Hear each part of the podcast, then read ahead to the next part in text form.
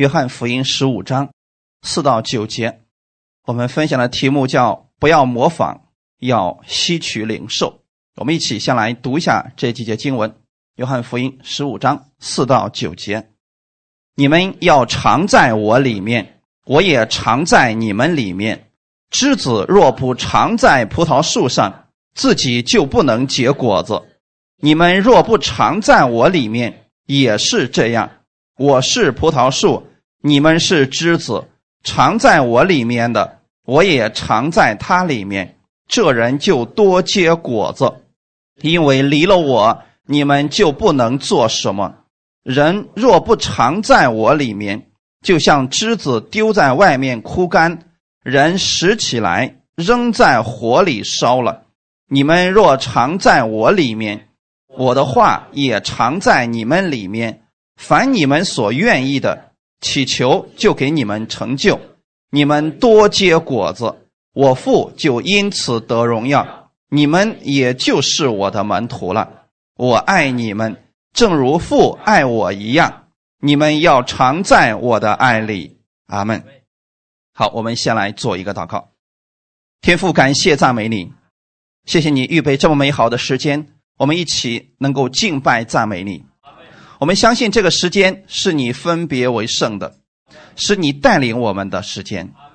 你说你是葡萄树，我们是枝子，我们需要从你那里得着养分和供应，然后我们就能够结果子。今天是我们领受你话语的时间，你借着这个时间供应给我们弟兄姊妹，让我们每一个人，我们来到你面前吸取领受，赐福今天所有来寻求你的弟兄姊妹。奉主耶稣的名祷告，阿门。我们分享一个题目：不要模仿，要吸取领受。你知道这个世界上有很多人都在模仿别人吗？那模仿跟领受有什么区别呢？比如说，今天我讲一篇讲道，那么有人拿过去照着讲，这样可不可以？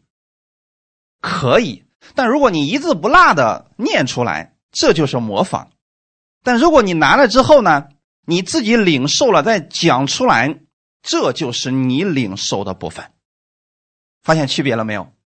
所以很多人他不明白，我们每一个人是管道，你那里有神的领受，我这里的也有。当我们彼此分享出来的时候，我们就可以彼此领受了。哈利路亚！但是我们是在见证同一位主。耶稣这里说的是：“你们要常在我里面，我也常在你们里面。”你把十五章的前三节读完，你就知道这是对信徒讲的。我们如何到基督里边去的呢？接着信耶稣，我们就进入到耶稣基督里边去了。可是进到基督里边的人，是真的在凡事上都在基督里边活着吗？有时候他会靠自己，有时候会靠靠血气。有时候会靠自己的理性去做事情，所以在这里，耶稣要说的是：你们要常在我的里面，我也常在你们里边。指的是他的话语要常常在你心里边。如果他的话语常在你的心里边，你在生活当中行事为人的时候，你就不自觉的去使用神的话语了。我们在人生当中，我们一直在使用话语而生活。不过呢，不信主的人可能使用的是过去祖宗的经验、教训、遗传，或者我们过去学到的知识等等。今天，当你信了耶稣之后，你要有一种新的生活方式，就是用神的话语来更新你的生活。所以这段经文是要介绍，耶稣是葡萄树，我们是枝子，常在。枝子上就证明，其实我们每一个人，我们是信了耶稣之后，我们就连接在耶稣那个葡萄树上，对吗？不可能再断绝了吧？啊，前面我们给大家讲过这个事情，那里边说不结果子就剪掉，是指神要把你举起来，但是你跟耶稣仍然是连接在一起的，只是连接在一起之后呢，有些人是每一天不断的吸取从耶稣而来的养分，而有的人是信了耶稣之后跟没信。没有任何区别，就这点区别。但是他们都是属于这葡萄树上的枝子。你会发现，一棵葡萄树是不是有的结果子多，有的结果子少，有的枝子还不结果子？这是不是事情事情很常见？区别在哪里？不是根，是这个枝子它领受了多或者少的问题。所以弟兄姊妹，我们都在信耶稣。有的人他从耶稣那领受的多，有的人领受的少，但是不能模仿，这个事情是模仿不了的。第七节说：“你们若常在我里面，我的话也常在你们里面。”其实这就是指耶稣的话语可以成为我们生活当中的指导。当你常常去思想耶稣的话语的时候，这后面的经文的应许就会成就在你身上。你们相信神的应许不改变吗？那神的应许是不是对每一个相信他的人都是平等的？不能说哦，你年龄大了，所以不需要这么多应许了，或者说，你刚信主，所以你不需要这么多的应许。不是的，对每一个相信他的人，神的应许都是一样的多，神对我们的爱都是一样的多。后面这句话说的是：凡你们所愿意的祈求，就给你们成就。我们都希望我们的祷告能够全部成就，我们也希望。我们随时随地的祷告，我们神都能听见，并且按最好的给我们成就。但你们相信这是神的应许吗？神的应许的意思是，每一个人只要你愿意，你相信，你都可以得着这个。但是前面好像有个条件是什么呢？我的话要藏在你的里边区别是不是就在这儿了？第八节说的是，你们多结果子，我父就因此得荣耀。那我们回到葡萄树上来讲。葡萄枝子怎么样才能多结果子？是他努力吗？是他不断的奋进吗？他能把自己举起来吗？不能。其实他只做一件事情，就是每一天不断的领受，是不是这样就简单了？每一天啊，弟兄姊妹，不要想着说我突击一下，说马上这个高考了，我从现在开始我不睡觉了，我一天我睡四个小时，啊行，我全学习。就算你把这四个月全用上，不管用。这是不是是三年以来的积累啊？不是一天的，你从现在开始学，从零开始不管用的。所以今天我要告诉大家的是，信心是积累起来的。有的信心确实突然哗就出来了，但是这样的信心不过三天就没有了。就像葡萄树结果子是一样的，但是每一天不断的领受领受，葡萄它会一点一点的长大。阿门。当我们结果子的时候，你会发现，就像葡萄树结果子一样，前三年可能不结果子，但是从第三年开始，一旦它开始结果子了，以后的每一年，它都会不断的在结果子。阿门。你们生命也是这样的，不要着急。你为什么现在还没有结果子？如果你现在还没有结果子，你要做的事情就是每一天不断的领受基督的话语，要活在他的爱里边。要常在耶稣的爱里边，你不能今天说我知道神爱我，明天又想说哦，因为我行为不好，所以啊，神可能不要我了，不听我的祷告了。呃，我可能身上罪太多了，所以神把我丢弃了。不要有这个想法，你要相信的是，神一直都是爱你的。我们分享第一点，信心是无法模仿的。在这给大家讲一个见证，有一个姊妹，原来她的情况非常的糟糕。家庭关系非常的不好，婚姻关系破裂，身体上也出现了一些疾病，心情非常的郁闷。那个时候几乎是活不下去了。那有一次的时候，别人推荐我的讲道录音给他听，他听完一篇之后如获至宝。原来耶稣这么好，他以前从来都没有感觉到耶稣这么好。原来他以前误解神了。然后他每天听到二十篇。他告诉我的时候，我都吓一跳，因为你们应该知道，我的讲道一一篇就是一个小时，对吗？那二十篇是多长时间？二十个小时。有人就说他不睡觉吗？他说任教你是不知道啊，其实你的声音二十四小时在我家里边给我讲道呢。感谢主。但是你知道发生什么事情了吗？他认真的听、相信、领受，三个月之后，他身体上所有的疾病消失了。他并没有像一些人说来寻求一些人来你给我按手祷告，然后为我天天祷告，为我祝福。没有，他只是听到三个月之后身上的疾病全消失了。再后来，家庭关系恢复。再后来，工作被完全翻转。你想以前这么一个人，他没法工作了。后来工作完全被翻转，这完全都是神做的，我是不知道的。所以这里面没有我的功劳，对吗？我只不过是个管道，他可能在。听到我的讲道就这么简单，不是我帮助的他，是我所讲的那个耶稣给他带来了全面的翻转。在他全面翻转之后，他周围的人看到了他的改变，开始问他：“哎，怎么样才能得医治呢？”那我问你们弟兄姊妹，怎么样才能得医治？然后他说：“听到啊。”这姊妹很诚实说：“听到。”他说：“那你告诉我，你是听哪一篇道得医治的？”我相信很多人都问这个问题，是不是？你告诉我，你是听哪一篇道你的财务翻转的？你是听哪一篇道你的家庭婚姻被翻转的？弟兄姊妹，是哪一篇道的问题吗？我吃了七个饼，他问我你是吃哪一个饼饱的呢？是不是一个道理？所以这是很多人的一个误区啊。结果呢，人问他怎么得医治？听的是哪篇道？你的婚姻怎么被修复的？你的财务是怎么样被翻转倍增的？他们想走捷径，结果这个姊妹真的给他分享了见证之后，他他用的是这个见证里边的方法，知道是什么吗？就是她跟她老公离婚之后，那天她不三个月之后，她不断的听到听到听到，她里边有一个感动，就是我要去找到他去跟他复合，因为他里边已经预备好了，已经有饶恕的心充满了。所以他才能做这个事情。虽然那个男人没改变，但他已经改变了。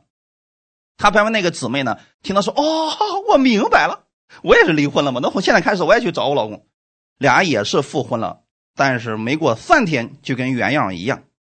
那区别在哪儿？是这个姊妹的见证不对吗？那么他们两个到底缺的是什么呢？其实一个是在模仿，而一个是活出了这信心的话语。阿门。其实，当这位姊妹告诉他们说：“你们要多听到的时候，他们觉得是老调重弹。”我也告诉你们，是不是要多听到？很多人说：“我也在听啊，为什么没有果效呢？”我也按照你所说那个方式去宣告了呀，可为什么就不管用呢？这是很多人问我说：“人家我照你那方法宣告了呀，为什么你宣告就管用，我宣告怎么不管用呢？”其实我们的差别。只是在于里边对耶稣认知的多少而已，对不对，弟兄姊妹？很多人注重的是结果，就说你告诉我什么方式最简单，我就用你的那个方式去做就好了。其实这就是模仿。我要说的是，信心你无法模仿，你只能从基督领受。阿门。你们看过那个？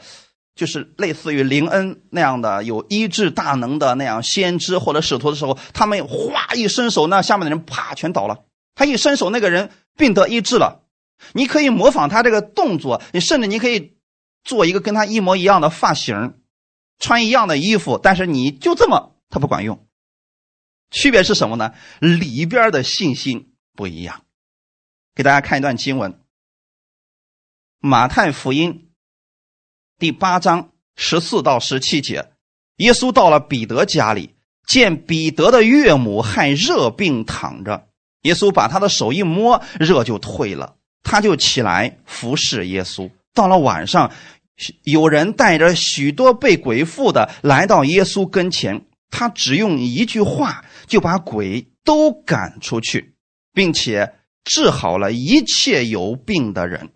这是要应验先知以赛亚的话，说他代替我们的软弱，担当我们的疾病，是不是这个经文你们也很熟悉？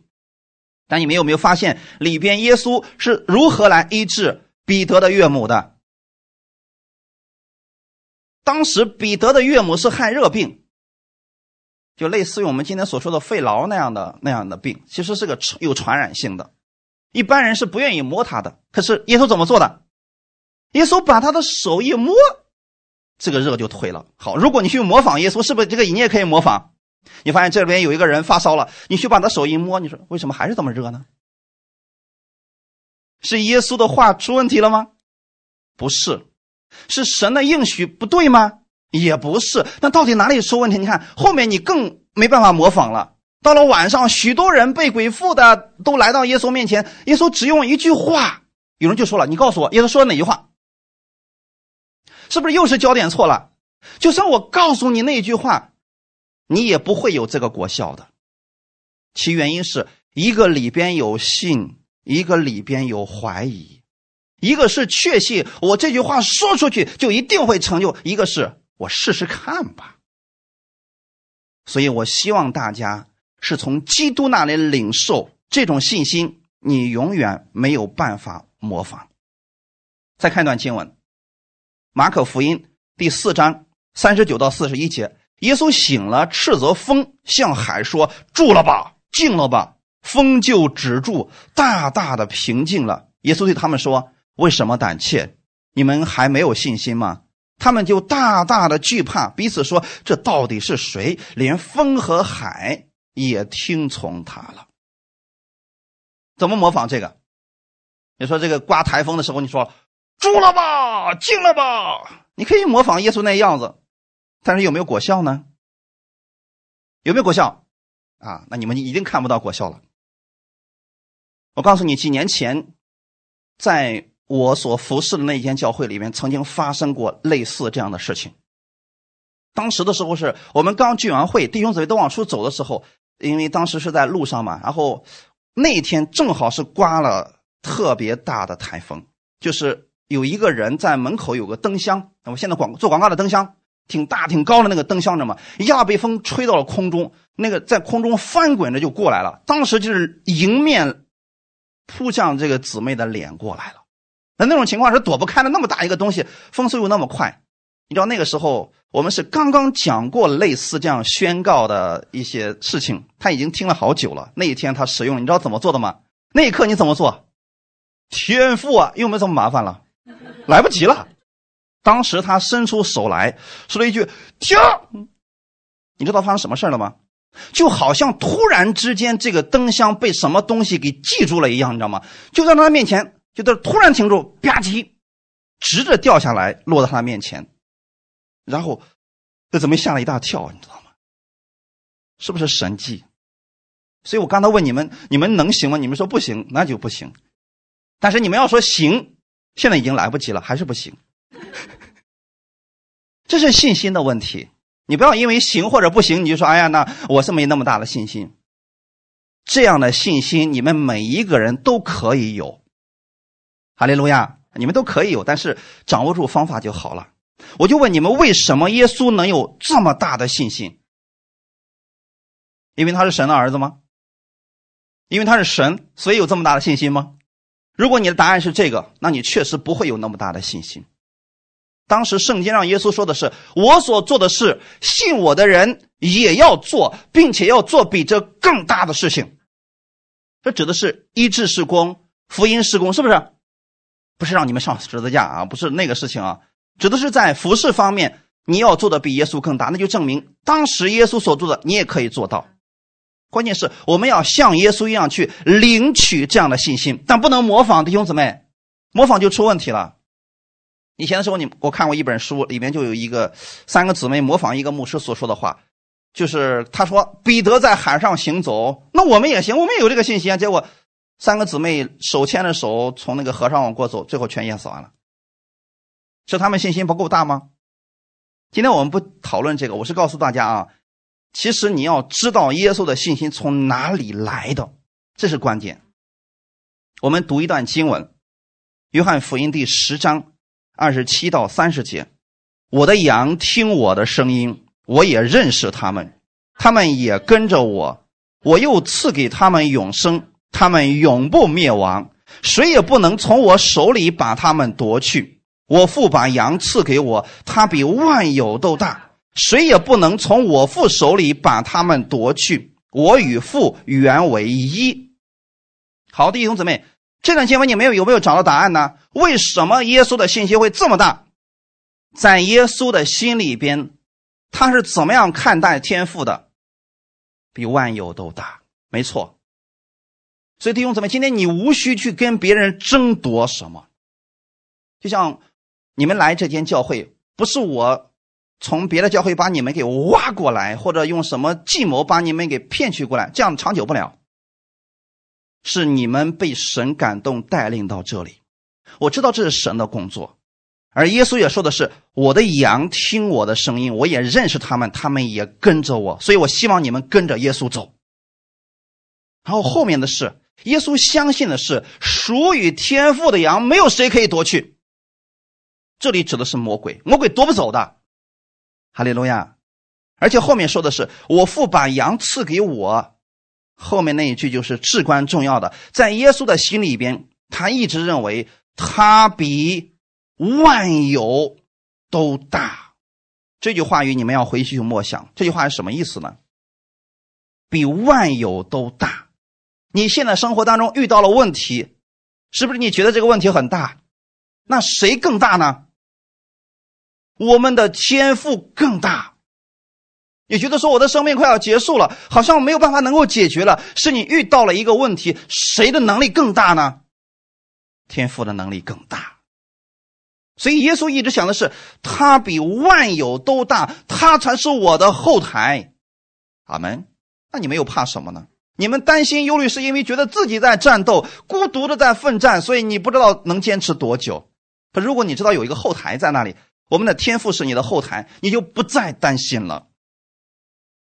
后面第三十节说的是“我与父原为一”，啊，意思是前面他提到了我父比万有都大，后面紧接着告诉我们的是，这比万有还大的能力现在就在我的里边现在问你们一个问题：你承认圣灵的能力比万有都大吗？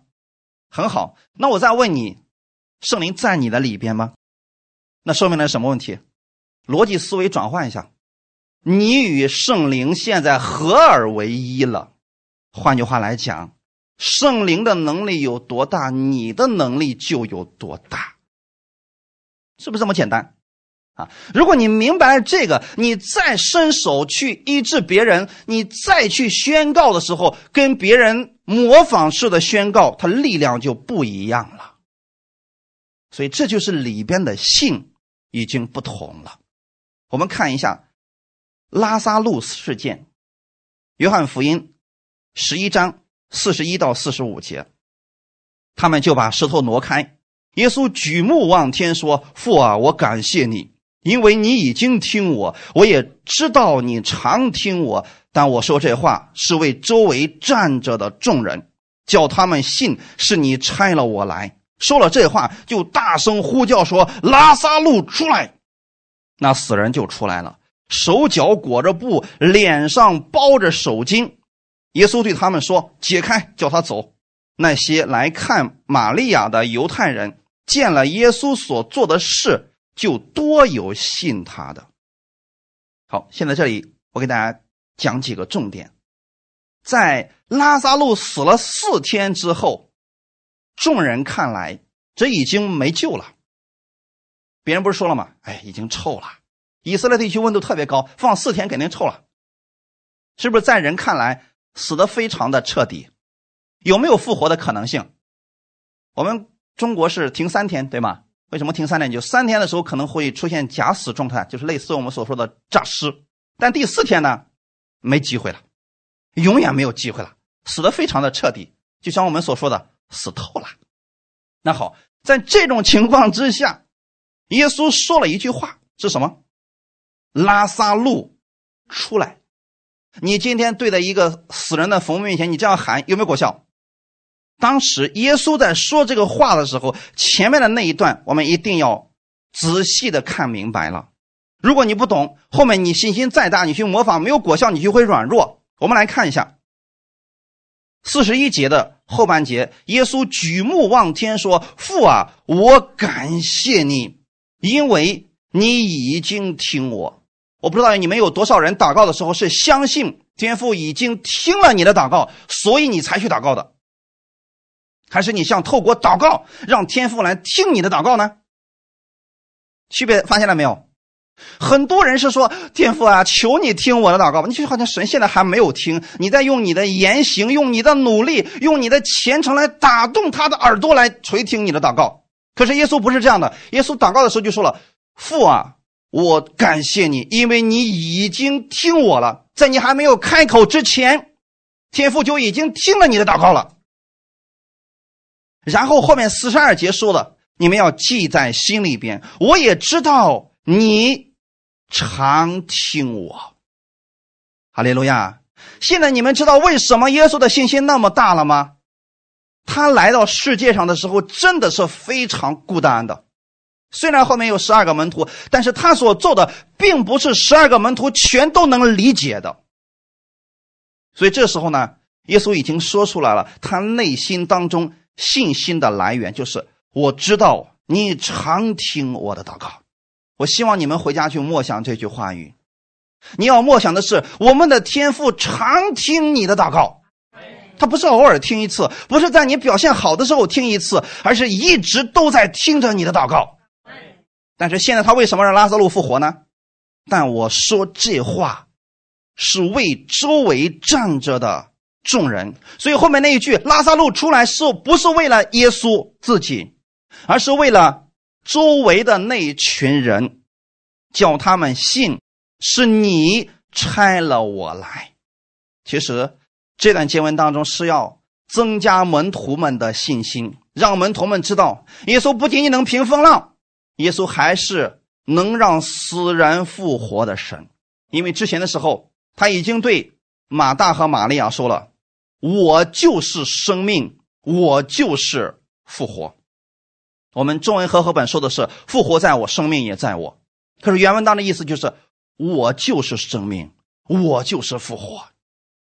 那意思是，今天我要让你们看见一件事情：生命掌握在我的手里边，复活也在我的手里边。所以他说：“拉萨路出来！”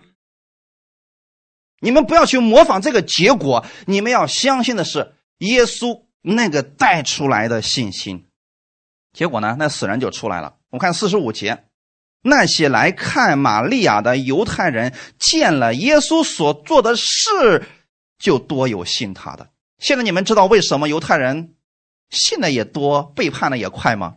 他们的信心建立在哪里？最后一句，那些来看玛利亚的犹太人，他们看玛利亚的是看什么来的？没错，是来看神迹的。见了耶稣所做的事，就多有信他的。现在耶稣行了一件神迹，结果有些人说：“哎呀，我得相信你，你真好，你是解决我疾病的神，你是翻转我财务的神。”可为什么后来还是这群犹太人说要定死耶稣呢？我们的信心不可以建立在。神迹启示上要建立在神的话语上，神的话语可以产生神迹启示。可如果你只注重神迹启示，注重那些恩赐的话，有一天你会用这些恩赐背叛耶稣的。模仿只能模仿果子，但是却无法模仿内心的信。这个信我们没有办法模仿，对吗？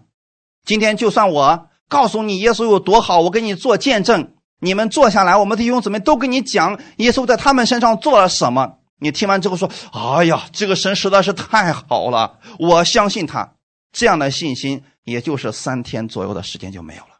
以色列百姓出埃及的时候，出埃及之前见了多少神迹？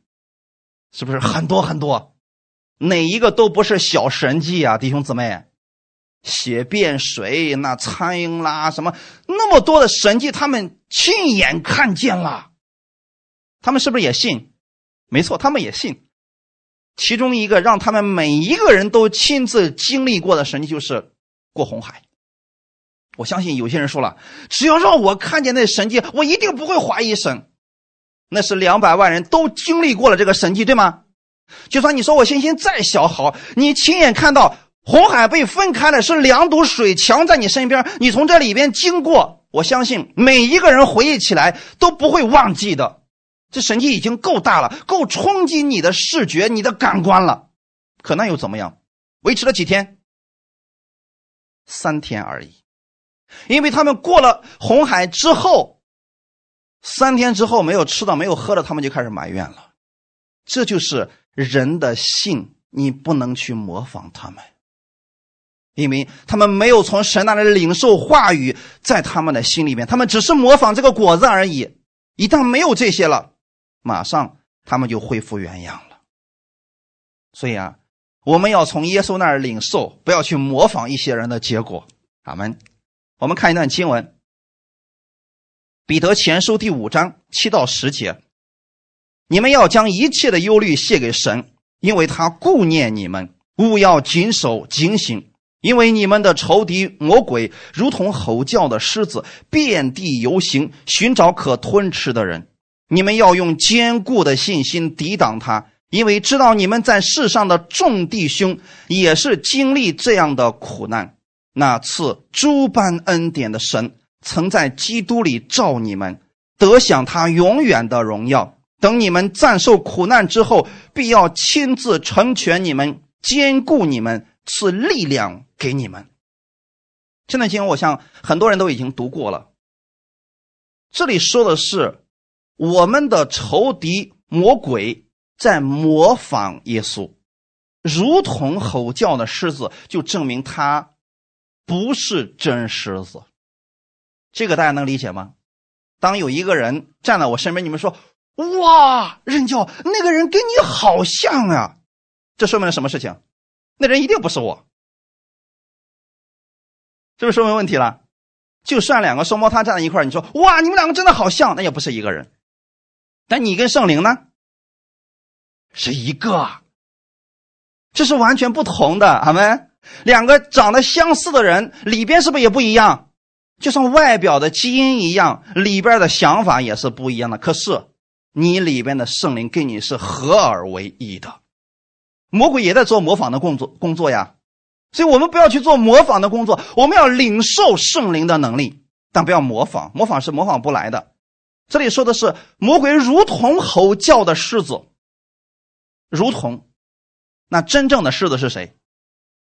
没错，犹大的狮子耶稣。你们读马太福音，马太在写马太福音的时候，其实给我们介绍他是犹大的狮子，所以在家谱里边把耶稣的家谱写的非常的详细，告诉我们那是真正的亚伯拉罕的后裔，而且他是王，他来到世界上是要做王的，他有王的血统，对吗？他才是真正的那犹太的狮子。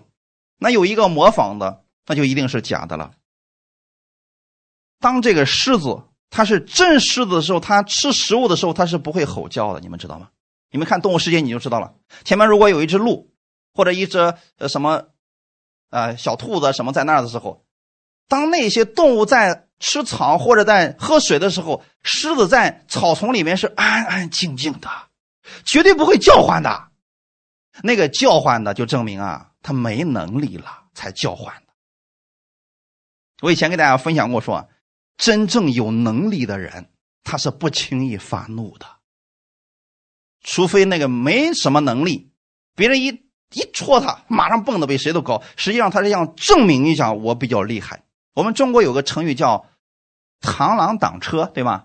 你看那个螳螂挡车，他是不是特别的矮？但是他车在面前他是怎么做？你知道吗？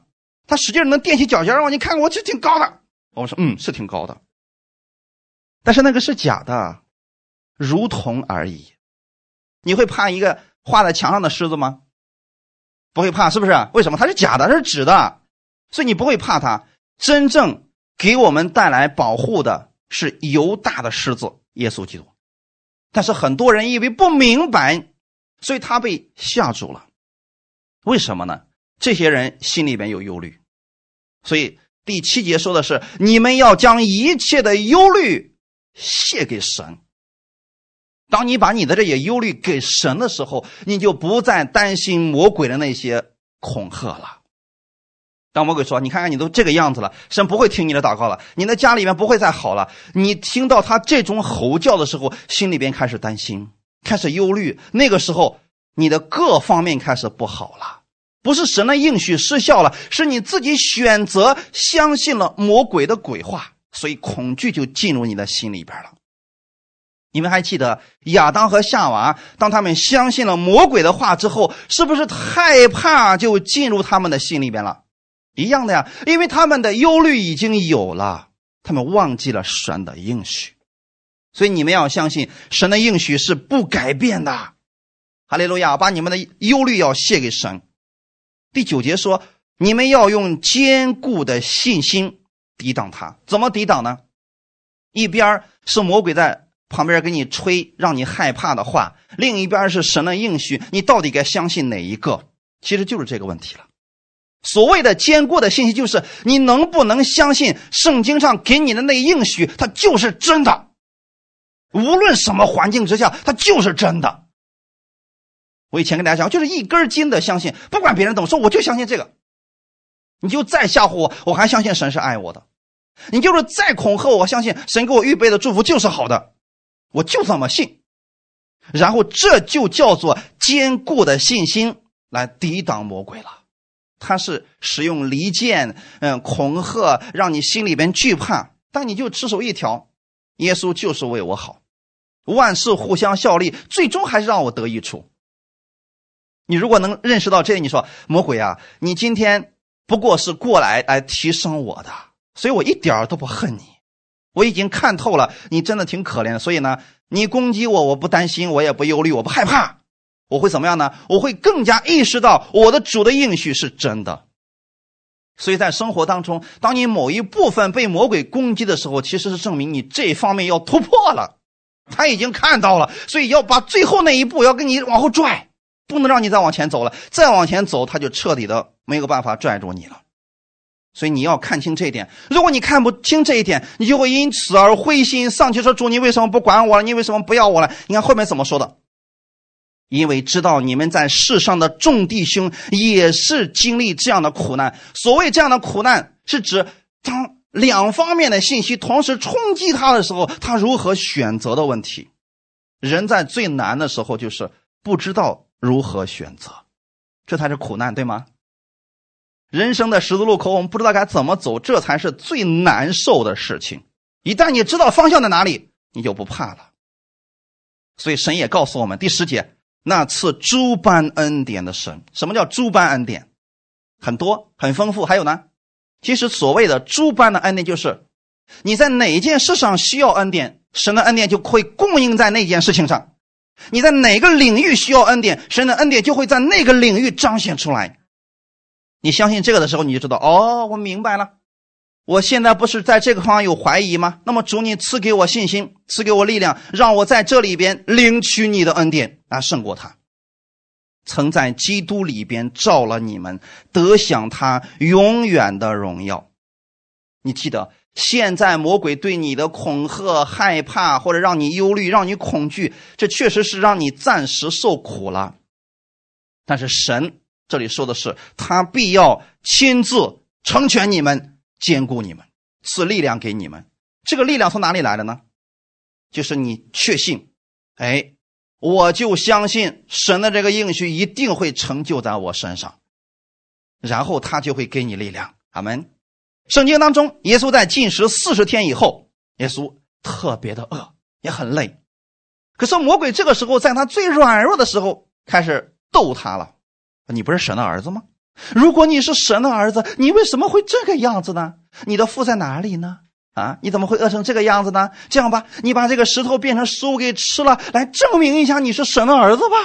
你说这个魔鬼是不是挺可恶的？在你最软弱的地方，就是挠你、戳你，让你心里面难受。看起来好像是在旷野当中什么都没有，没有任何供应，他好像也真的被他天赋给抛弃了。可是那个时候，耶稣想起来的是。神的话语，这就是胜过魔鬼一切攻击的最好的方法，对吗？那之后魔鬼一看，赢不过他了，他都识破我的诡计了，所以魔鬼就离开了，然后天使就过来服侍他了。阿门。还记得还有一次，在最后的科西玛尼园的祷告，是不是魔鬼是不是也那么送意念给他了？他很软弱，但是呢，那个时候有天使过来加力量给他。一旦你的信心总是建立在神的话语上，就是不动摇。虽然现在还没有改变，但我仍然相信你的话语会成就，神就会加力量给你，让你胜过。我们分享第二点，不要只注重结果，要专注耶稣。许多人在事情不顺利的时候就放弃了祷告，许多人在为疾病祷告一阵子，看到没有什么果效的时候，就放弃了亲近神，转而寻求人的帮助。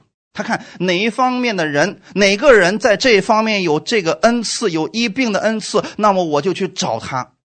这样的虽然好，但你要切记一点：真正让你得医治的，并不是那个人，而是那个人背后的耶稣。只是那个人对耶稣的认知比较多，所以他的信心比较大而已。就这点区别，而不是说今天我比你们厉害，我比你们道行深，这是外邦人的看法。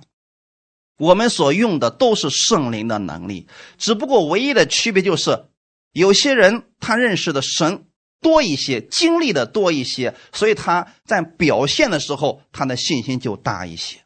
有的人对神认识特别少。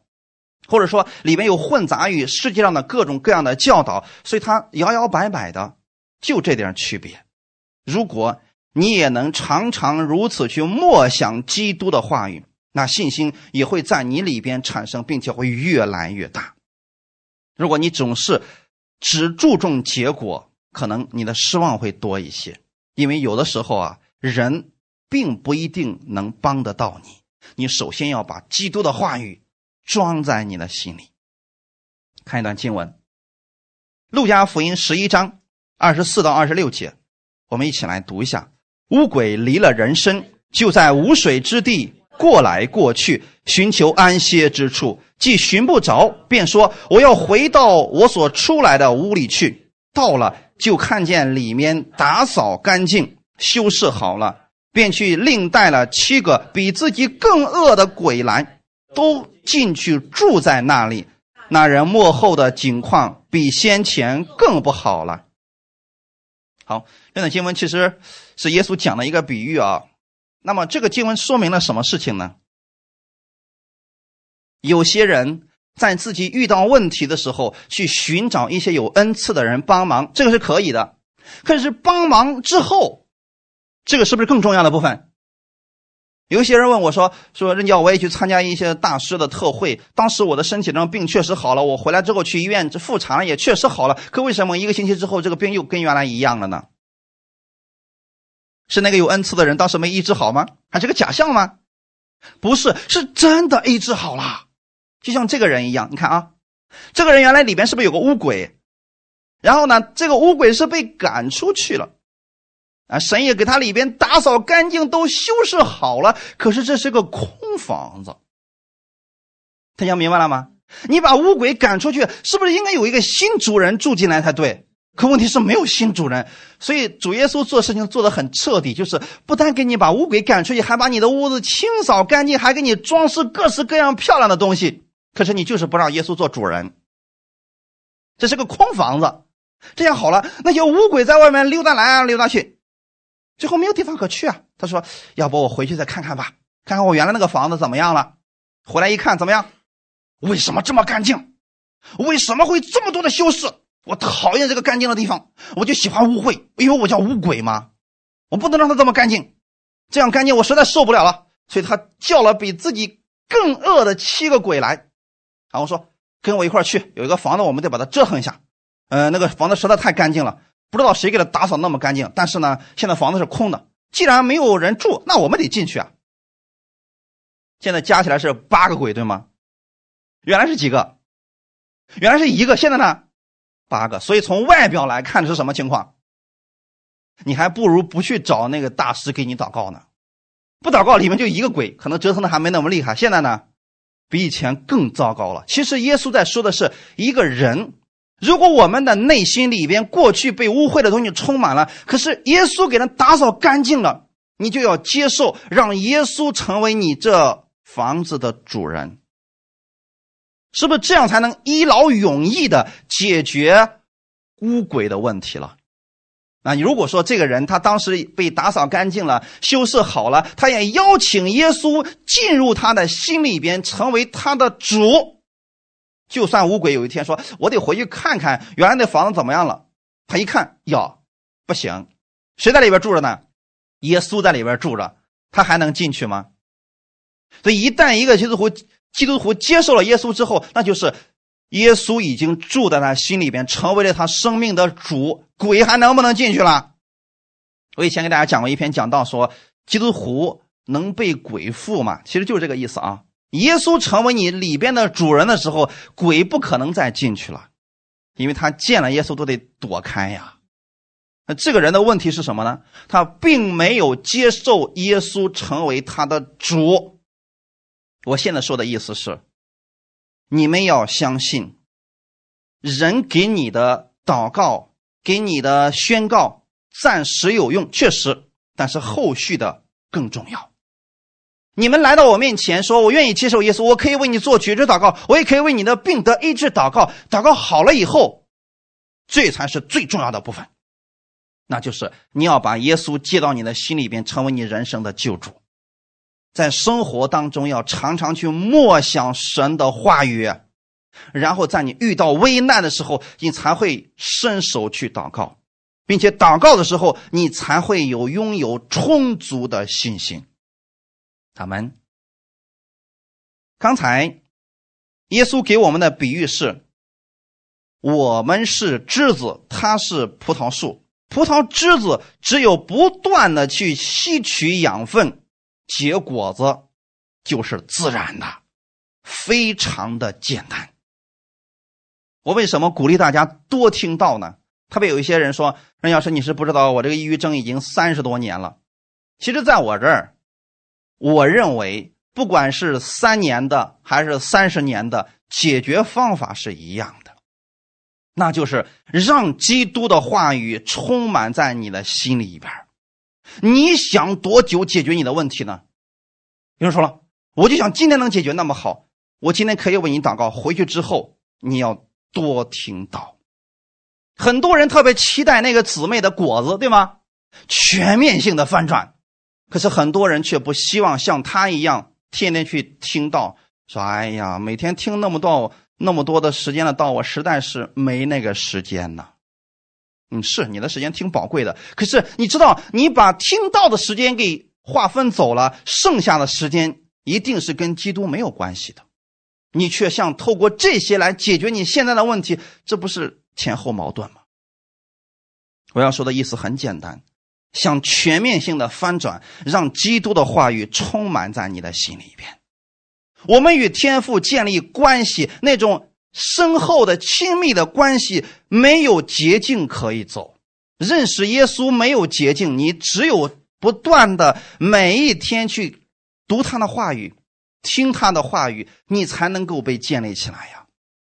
圣经是那么厚，你不可能在一天之内就把耶稣给认识完全了，不可能。从你接受耶稣成为人生救主的那一天开始，直到我们生命的结束，我们每一天都在认识耶稣，每一天都在认识，这就是我们里边生命的粮食。而这种关系怎么样能够被建立起来呢？就是你。每一天不断的去默想，我们现在每天有灵粮，每天有每日默想，你们可以关注我们的微信公众号，在生命中做完。这里面每一天会给你一段两分钟时间，你总能拿出来吧？然后去默想这个话语，认识多少基督的话语，你把它使用出来，这才是你真正领受的部分。他们，我不希望大家来只是听一些理论啊，理论知识你们不需要知道太多的，这些没有用的。知识只会让人骄傲，可是今天你听了这么一句话，记在心里边，明天就去默想它，去使用它，这就是你生命的改变。所以刚才说的是，我的话也要常在你们里面。所以这一块指的并不是得救，是你在凡事上相信他，相信他的话语，把基督的话语常常装在你的心里。耶稣曾经说：“善人，因为他心里充满了善，所以他口里就发出善来。你看一些人，他常常灰心抱怨。我说他是常常啊，可不是说偶尔抱怨一次啊，常常灰心抱怨，那说明了什么事情？他里面装的就是这些事情啊。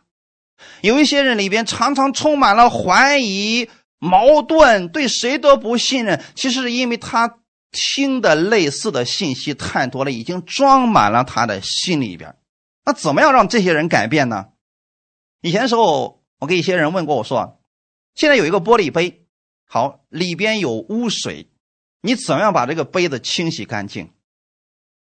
有人说了，倒出来，然后呢，好好的给它洗一洗，这个是方法。但是，并不一定所有的人都愿意把它倒出去，对吗？有些人明明知道这个不好，可是不愿意倒出去。你问问那些喜欢醉酒的、喜欢吸烟成瘾的，他是不是知道这不好？可是你让他扔下，他能扔下吗？不能，他不能扔。这就是我刚才我跟你说的，说这里边是杯子已经脏了，好，水也是脏的，他也知道这个不好，可是你让他倒的时候，他说那不能倒。就算你把水倒到杯子壁上那那些东西怎么办？清理不干净的呀。其实还有一种更简单的方式，知道是什么吗？例如我们恩典的方式，把它放在洁净的水龙头下面，就把它放在下面就行了。它原来的东西不需要往出倒，但是我们现在要做一件事情是什么？每一天不断的往它这个脏的杯子里边注入清水，能不能干净？很痛苦吗？哎。这是恩典的解决方式，所以我给你们的方式很简单。你说这个坏习惯，我想改，可是我不能，我靠自己改不了。好办，每一天默想神的话语，诵读神的话，就听就行了嘛。这个是很简单嘛。每天我拿出点时间来听，你会发现，听着听着，你已经改变了。哈利路亚！听着听着，身体发生了改变，并不知道什么时候已经好了。听着听着，里面已经有饶恕了，不知道什么时候产生的饶恕。而不是你努力，主要我要结出饶恕的果子，就像一个公鸡往那一站，说我要喜悦的下蛋。你发现怎么也不努力不出来嘛？那生命本质不一样啊。可是现在是我们的主的恩典，诸般的恩典，不断的浇灌你，浇灌你，浇灌你，清洗着你。有一天你发现，哎，我过去那么喜欢看电视的一个人，有一天我突然发现这个东西没有吸引力了。这种方式的改变是不是最简单的，而是我们能接受的部分？这就是我所说的新约恩典之下的改变。所以耶稣说的是：“我的话要常在你们里面。”你只做一件事情，就是听到、读经。如果你说我读经实在读不了，那好，每天听一篇讲道，这个总能做到吧？如果你时间多呢，多听一点，然后你里边负面的东西就会越来越少，越来越少，越来越少。就像刚才我所说的。这个脏的杯子里面有脏水没关系啊，放在水龙头下，只要不断的给里面注入清水，它的脏东西会越来越少，越来越好，最后是完全变成洁净的。哈利路亚。那么这个洁净的程度是怎么决定的呢？注入清水的多少，对不对？你这个水龙头一直打开，二十四小时不断的冲，是不是很快它就没有了？如果你每天让它放一分钟呢，也会洁净的，只不过时间会慢一些而已。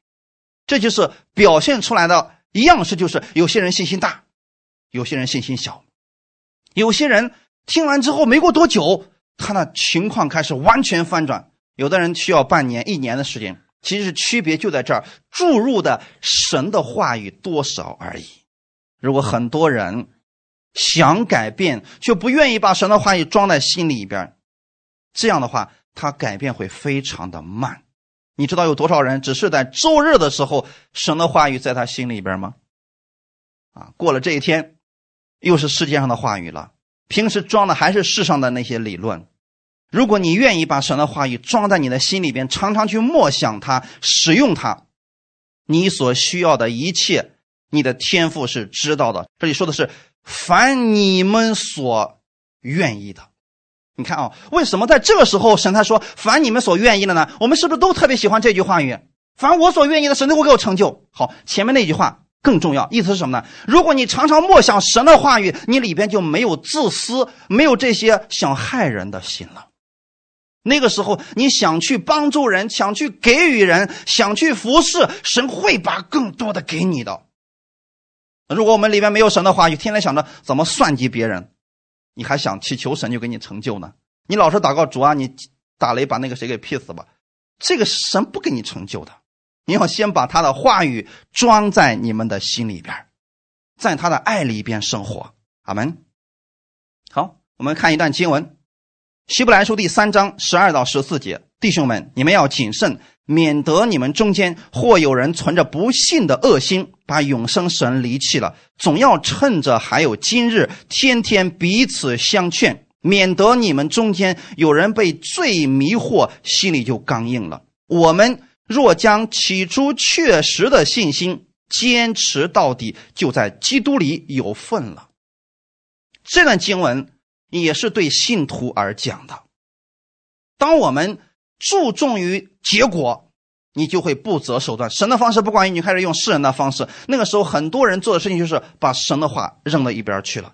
所以，神在这里告诉我们的是：我们要彼此相劝，劝什么呢？劝我们常常去默想神的话语，免得我们用世人的方式被罪迷惑，心里就越来越刚硬了。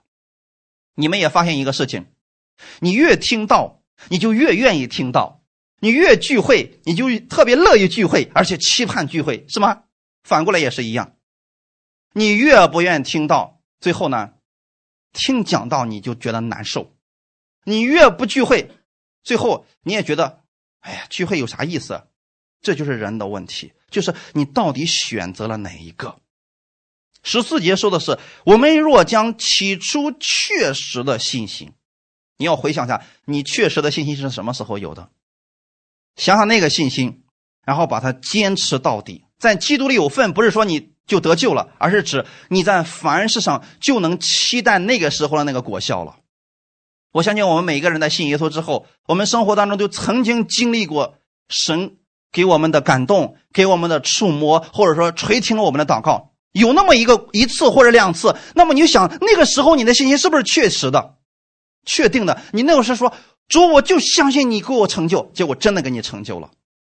好，把那个信心坚持到底，你在现在所祷告的事上也会看见神的荣耀。哈利路亚。最后，我们看一段经文，《哥林多后书》第二章十四到十五节。感谢神常率领我们在基督里夸胜，并借着我们在各处显扬那因认识基督而有的香气。因为我们在神面前，无论在得救的人身上或灭亡的身上，都有基督馨香之气。阿门。这里保罗告诉我们的是：你们要常常感谢神，他常率领我们在基督里夸胜。在基督有没有失败？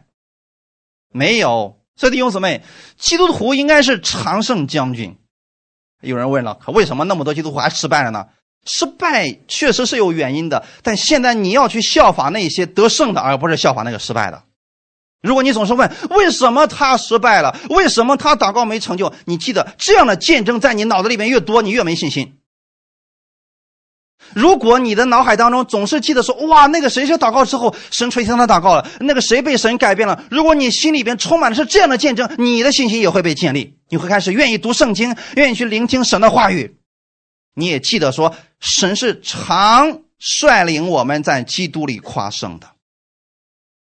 哈利路亚，你的身上有基督的香气，所以怎么样让这个香气发出来了呢？很简单呀。你里边是什么才能发出来什么呀？对吗？就像如果那个茅台酒，就算外面的瓶子不怎么地，可里边的酒是香的。你只要把那个酒倒出来，香气马上就充满屋子了。还记得那个拿达香膏吗？那个女人拿那个三十块钱的那个那个香膏吗？当她把涂在耶稣身上的头上的时候，整个屋子就充满了香气。但是那个盖儿如果盖着呢，香气出不来呀。这弟兄姊妹，当我们里边被基督的话语充满的时候，你一张口就是基督的信箱，你一张口就会发现基督的得胜已经在你身上彰显出来了。那个时候，不管你是宣告也好，或者说是祷告也好，或者从心里边向神祈求也好，你发现神已经给你成就了，因为那个时候你的顺序已经正确了，在你没有开口祷告之前。你就相信神已经听了你的祷告，并且已经乐意为你成就了。哈利路亚！愿你们拥有这样的信心，来过着新的一周的生活。我们一起来祷告。天父，感谢赞美你，谢谢你今天借着这样的话语，再次恢复我们的信心。你是葡萄树，我们是枝子。我愿意常在你的里边，我愿意把你的话语常存在我的心里。我知道你的话语就是得胜的话语，因为你已经胜过了这个世界，你已经得胜了，所以我们靠着你也是可以凡事得胜的。谢谢你今天把这样的话语赐给我，增加我的力量。我相信我是你的门徒，我相信你是爱我的，正如父爱你一样，所以我愿意在你的爱中生活。你加给我力量，让我里边信心被建立，让我有一颗乐意去聆听你话语的心。我相信，当我不断聆听你话语、默想你话语的时候，这信心就会在我里面不断的增长。我也会经历你话语的大能。感谢赞美你天父，奉主耶稣的名赐福给我们所有听到的弟兄姊妹。神是爱你的，你要相信你是神所爱的。你不断的聆听他认识基督的能力，这能力就会在你身上显露出来，你与圣灵合二为一了。感谢赞美主，奉主耶稣的名祷告，阿门。